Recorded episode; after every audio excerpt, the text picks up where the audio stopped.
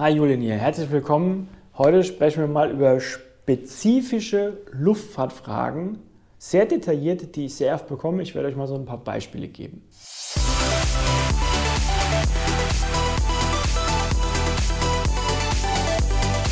Der Abflug Flugangst Podcast. Dein Flieger-Podcast für entspannte Flugreisen. Mit deinem Flugkapitän Julian Beres. Ja, und was meine ich damit und warum möchte ich heute mal über spezifische Luftfahrtfragen sprechen? Ähm, es gibt mehrere Fragen, die öfter mal kommen.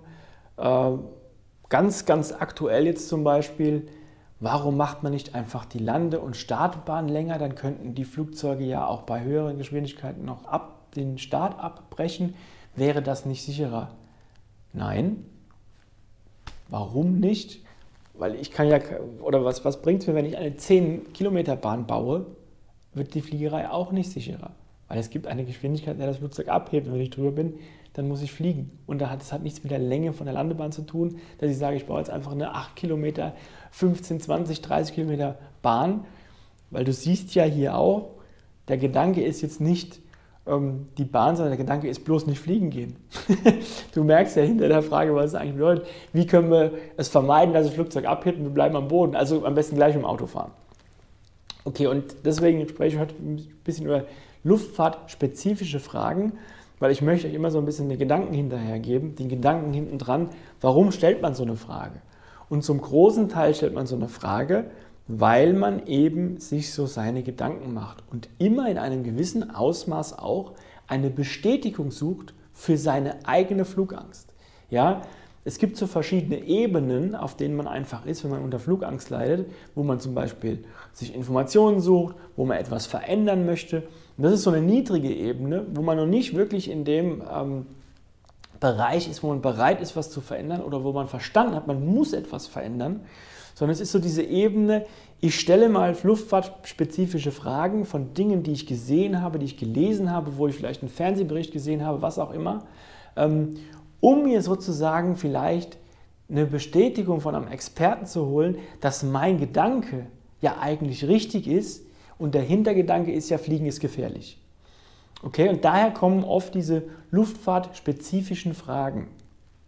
Ja, ähm, eine Alltime-Frage ist, die kommt sehr oft, weil Piloten trainieren ja immer Triebwerksausfälle im Simulator. Das heißt, wir trainieren das beim Start, bei der Landung, im Flug. Ja, wir trainieren natürlich den Triebwerksausfall von einem Triebwerk erstmal. Das ist auch Teil unseres halbjährlichen Checkfluges. Ähm, dann kommt aber eben genau diese Frage, ja, was passiert denn, wenn jetzt beide Triebwerke alle ausfallen? Ja, was passiert, wenn morgen ähm, ein Meteorit auf der Erde einschlägt? Weißt du, was ich damit sagen will? Es wird immer und das ist das Typische bei Flugangst. Es wird immer in die extremste Situation gegangen. Ja? Das realistische Denken ist komplett ausgeschaltet. Man geht immer ins Extremste rein. Ja? Es gibt sehr viele Videos bei mir, wo ich auch über solche Dinge spreche. Geh auf meinen Kanal, da gibt es, glaube ich, mittlerweile über 80 Videos zu dem Thema. Ähm, guck dir das mal an. Und jedes Mal, wenn ich so ein luftfahrtspezifisches Thema behandle, sind unten drunter immer Fragen, die nochmal einen Schritt weiter ins Extreme gehen. Also nochmal höher und nochmal schlimmer. Du siehst, das ist typisch, wenn man Flugangst ist, auch ganz normal. Man geht immer noch einen Schritt weiter. Was könnte noch, was könnte noch, was könnte noch passieren? Aber aus diesem Denken muss man ja rauskommen. Wir wollen ja nicht denken, was könnte noch alles passieren und dann, wie soll das funktionieren, wenn ich noch, noch extremer denke, da oben ist nicht Flug, flugangstfrei, da oben ist, oh Gott, ich gehe gar nicht mehr fliegen, sondern wir müssen das runterstufen, ja, auf eine realistische Ebene. Ja, ich kann dir auch nicht sagen, du steigst ins Flugzeug an und es wird nicht abstürzen. Das ist ja unrealistisch. Ich möchte dir auch keine unrealistischen Sachen hier ähm, erzählen. Aber Fliegen ist nicht gefährlich. Das ist ein Fakt. Ja? Und da kannst du jetzt so viele Statistiken durchsuchen und wühlen und wie du willst und dir Flugunfälle anschauen und Sensationsnachrichten lesen. Fliegen ist nicht gefährlich. Das ist ein Fakt. Okay? Und deswegen gibt es so viele luftfahrtspezifische Fragen, die ich gestellt bekomme, die immer so ins Extrem reingehen. Ja, es gab sehr viele Fragen ähm, zu dem Unglück von der, ich glaube, Germanwings war das damals in Frankreich, ähm, die Pilotengeschichte.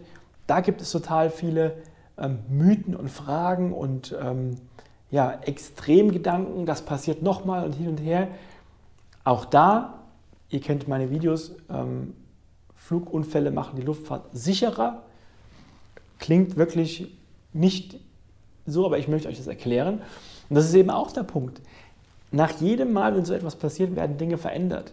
Es ist aber nicht so, dass die Reporter jetzt hergehen und sagen, ah, hier hatten wir diesen Flugunfall, danach wurde das, das, das, das und das Verfahren verändert, um das Fliegen sicherer zu machen.